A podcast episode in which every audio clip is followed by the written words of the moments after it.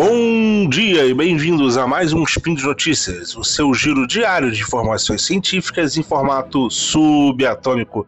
Hoje é dia 21 Gaian do calendário Decatrian e dia 9 de julho no calendário gregoriano.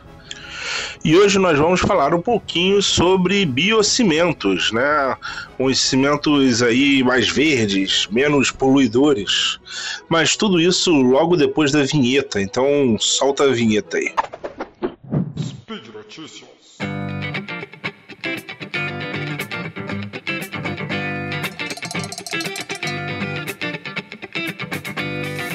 Bom, Hoje eu trouxe não uma, mas duas notícias que são muito similares. Eu resolvi então agrupar elas aqui para falar tudo junto.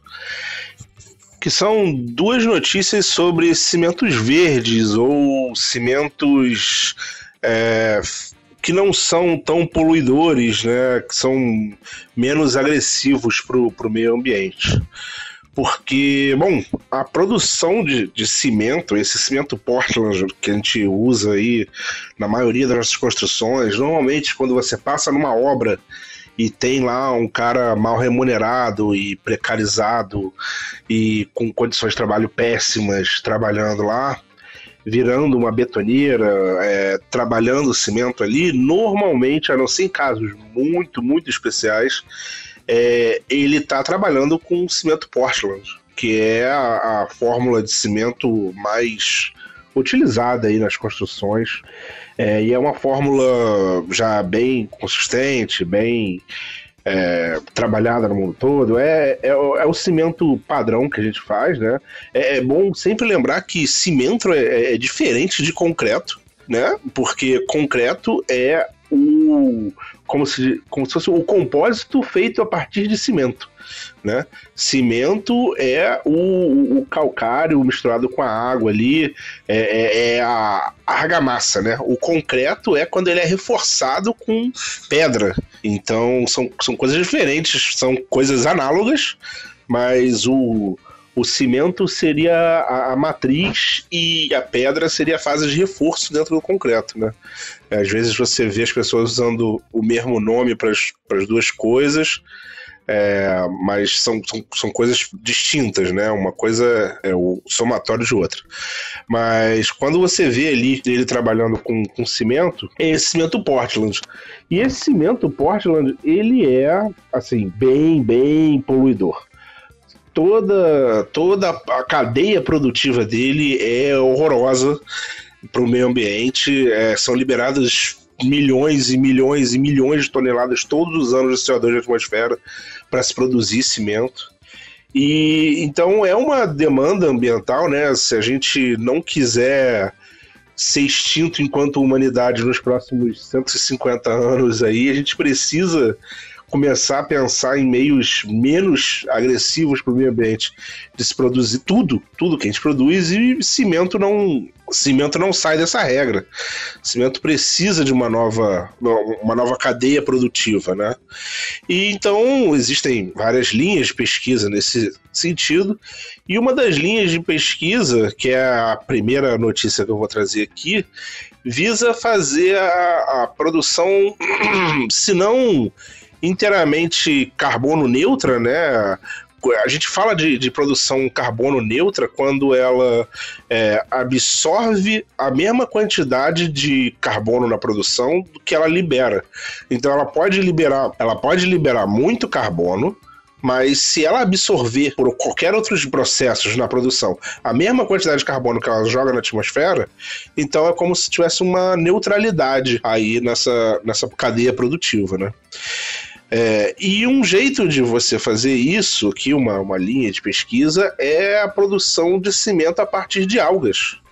Porque sim, existem algas que produzem calcário. Então, é, você poderia extrair o calcário, que é a principal, o principal componente aí do cimento Portland, a, pra, a partir de, de algas, umas algas especiais que produzem através de fotossíntese. Então elas estão capturando carbono da atmosfera para produzir esse calcário. Esse calcário, na, na produção dele, ele vai liberar carbono também, mas a, o próprio ato de se cultivar essas algas já absorveria a quantidade de carbono que você libera no ar quando você produz esse cimento.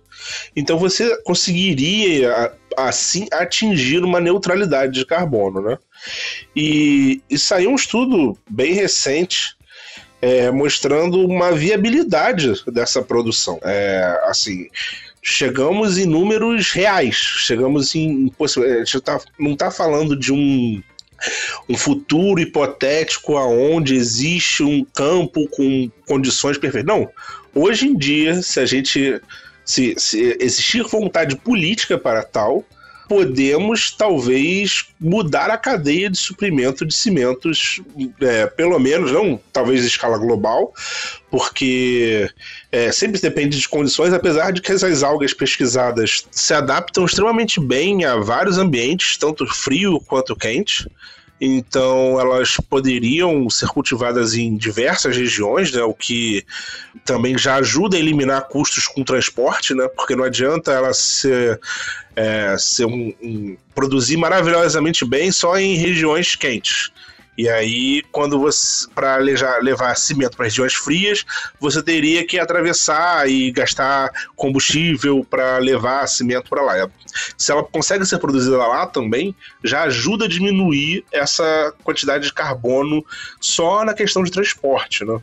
Então, é, umas estimativas aqui da, da matéria que, que fizeram sobre esse artigo dão conta de que o, o, o cimento produzido para essas algas precisaria de pouquíssima área, pouquíssima é, região de água para suprir toda a demanda dos Estados Unidos, por exemplo. Então, considerando com a área que tem de plantação de milho hoje em dia, seria quase 1% dessa área se fosse usada para a produção dessas algas que, que produzem esse calcário, que poderiam ser usadas na produção de cimento, ela já daria conta da necessidade de cimento dos Estados Unidos. Então, assim, a gente está falando de pouquíssima área mesmo, né?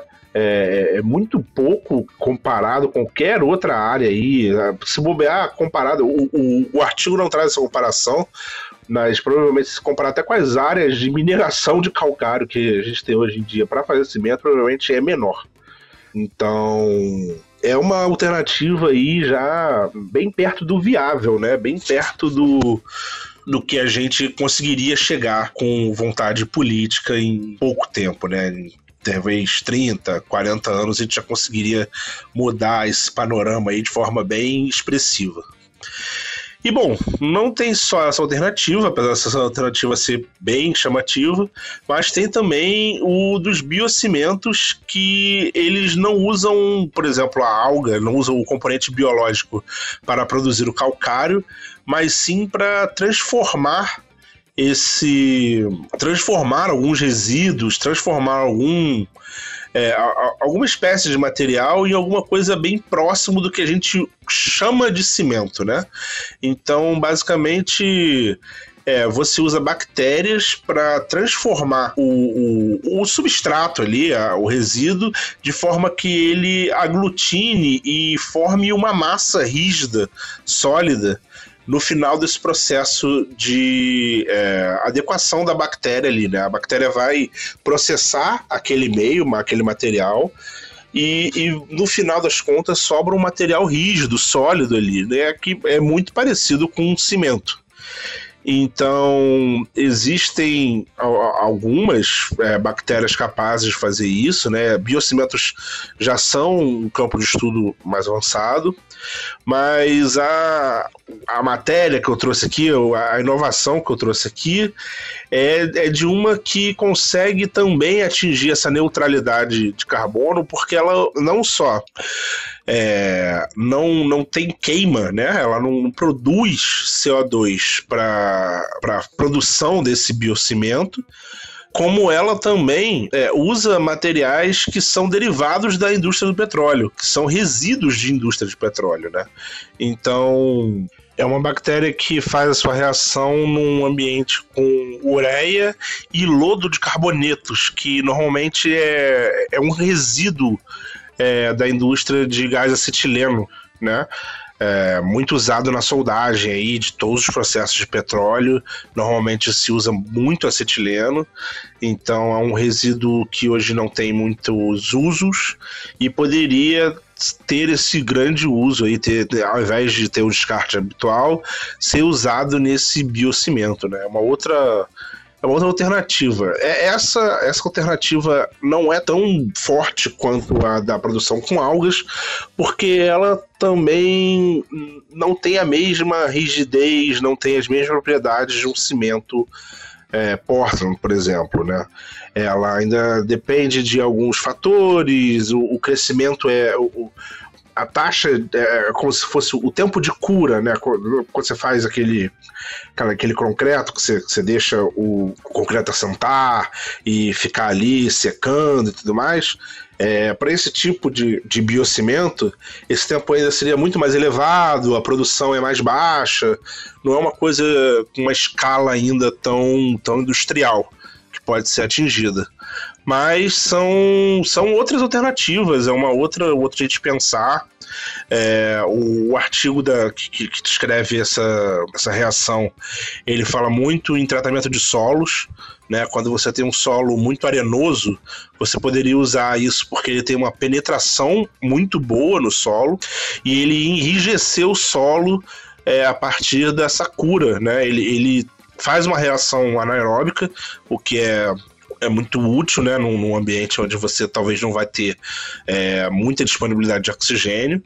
Então você poderia infiltrar esse cimento no solo, assim, um solo muito poroso, um solo muito é, arenoso, para enrijecer ele e permitir que construções sejam é, mais rígidas em cima dele também, né? Uma outra alternativa. E bom, é, já estou me alongando bastante aqui. É, espero que vocês tenham gostado de conhecer um pouquinho de alternativas aí para o cimento. É, sempre lembrando que a gente adora trocar ideia, então se você quiser falar, comentar alguma coisa, trazer mais uma notícia, é, comenta lá no site, é o melhor jeito. Você também pode é, comentar nas redes do, do, portal, mas comentando no site acho que é o jeito mais garantido da gente ver, interagir e poder trocar uma ideia aí sobre, sobre ciência. É, lembrando que isso tudo só é possível graças ao patrocínio de vocês no PicPay, no Padrim, no Patreon. Vocês tornam esse projeto possível. É, muito obrigado a todos os apoiadores. E por hoje é só. Até a próxima, hein? Valeu!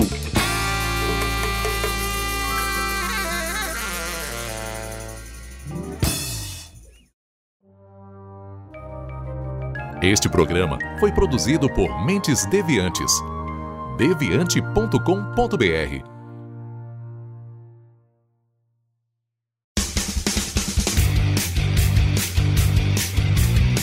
Cortes, edição de podcast.